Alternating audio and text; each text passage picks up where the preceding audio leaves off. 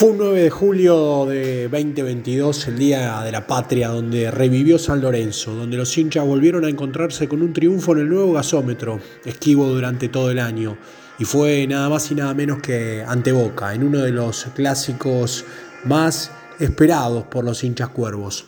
San Lorenzo le ganó Boca por 2 a 1 en un partido válido por la fecha 7 de la Liga Profesional, con goles del juvenil Agustín Giai y el paraguayo Adam Vareiro, que también erró un penal. Y dio vuelta el encuentro al equipo Ceneice, que se había puesto en ventaja con un cabezazo de Marcos Rojo tras una pelota parada. De entrada nomás, el ciclón buscó imponer condiciones con sus armas y un Ezequiel Ceruti encendido y profundo. En la primera tiró un buen centro que no fue capitalizado por ninguno de sus compañeros y enseguida dilapidó otro buen ataque con un tiro bajo, cruzado y desviado cuando se la pedía Adam Vareiro en la puerta del área grande.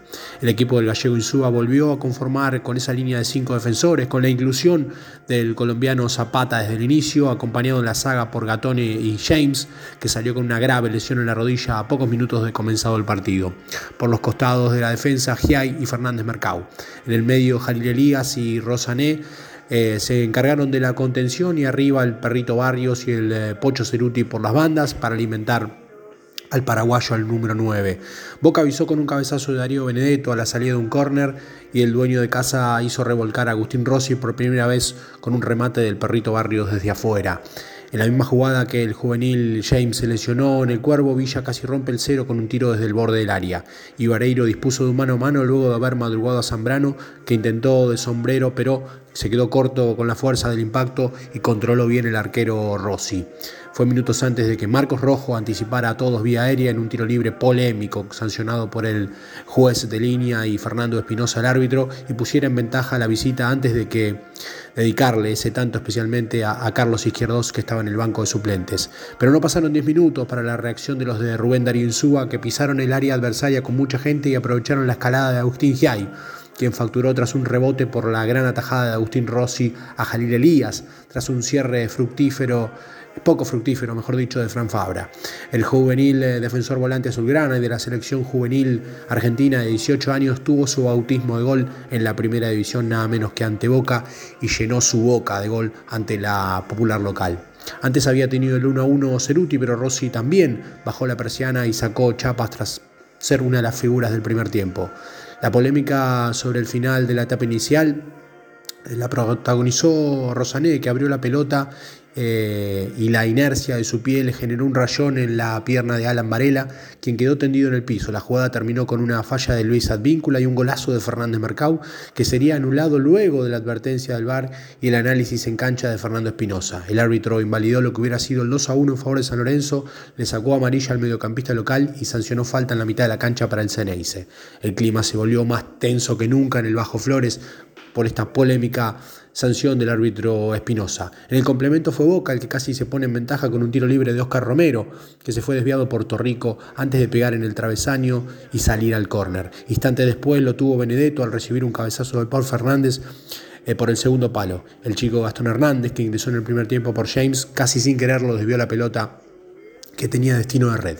A los nueve minutos, Ceruti ensayó una diagonal formidable por izquierda y en el área tiene un centro para que un Vareiro solo cabeceara y de pique al piso eh, pusiera el 2 a 1 para San Lorenzo y el delirio de la gente azulgrana.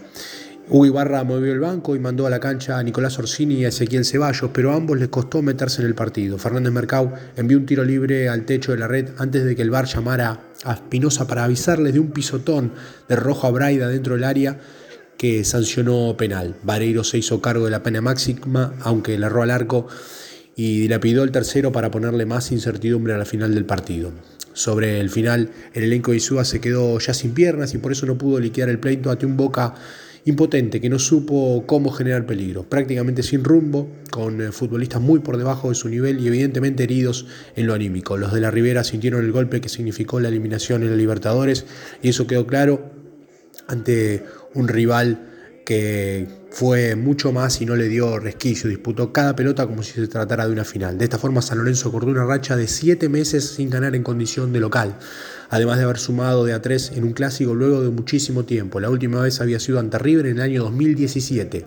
Boca, que necesitará encontrar un DT cuanto antes, cosechó su tercera caída en forma consecutiva y deberá recuperarse de inmediato si pretende pelear lo que resta del campeonato. La nota oscura del fin de semana fue lo que ocurrió en la previa del inicio del partido, donde aparentemente un grupo de hinchas intentó ingresar sin entradas a la popular local y la policía reprimió en forma desproporcionada. La fiesta que significó el triunfo de San Lorenzo ante Boca fue en parte empañada por estos incidentes que mencionábamos que tuvieron lugar antes del inicio del encuentro. Debido a hechos poco claros por el momento, hay al menos 14 heridos, uno de ellos de gravedad y 5 detenidos.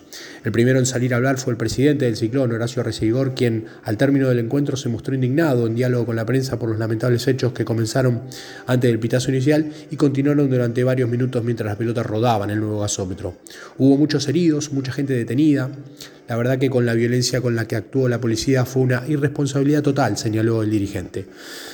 no pudo dar demasiados detalles sobre cómo se inició el conflicto, ya que él se acercó al lugar al ver eh, que el problema ya había comenzado. En la popular local hubo un policía que cuando entraba la gente no sé qué fue lo que pasó, que empezó a disparar balas de goma y ahí se armó la corrida y se trasladó a la platea, mencionó a Reseigor.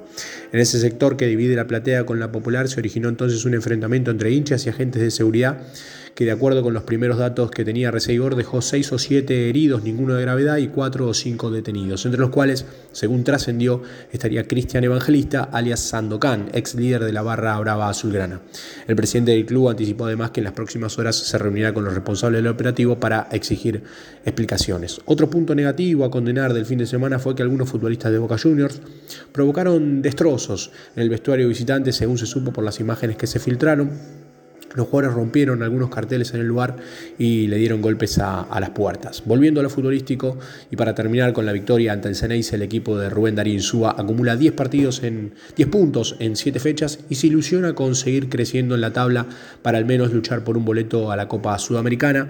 Está a 4 unidades de esos puestos. Su próximo adversario será Banfield en condición de visitante el próximo fin de semana. Informó sobre el presente de San Lorenzo Almagro para Examen Deportivo Fernando Neira.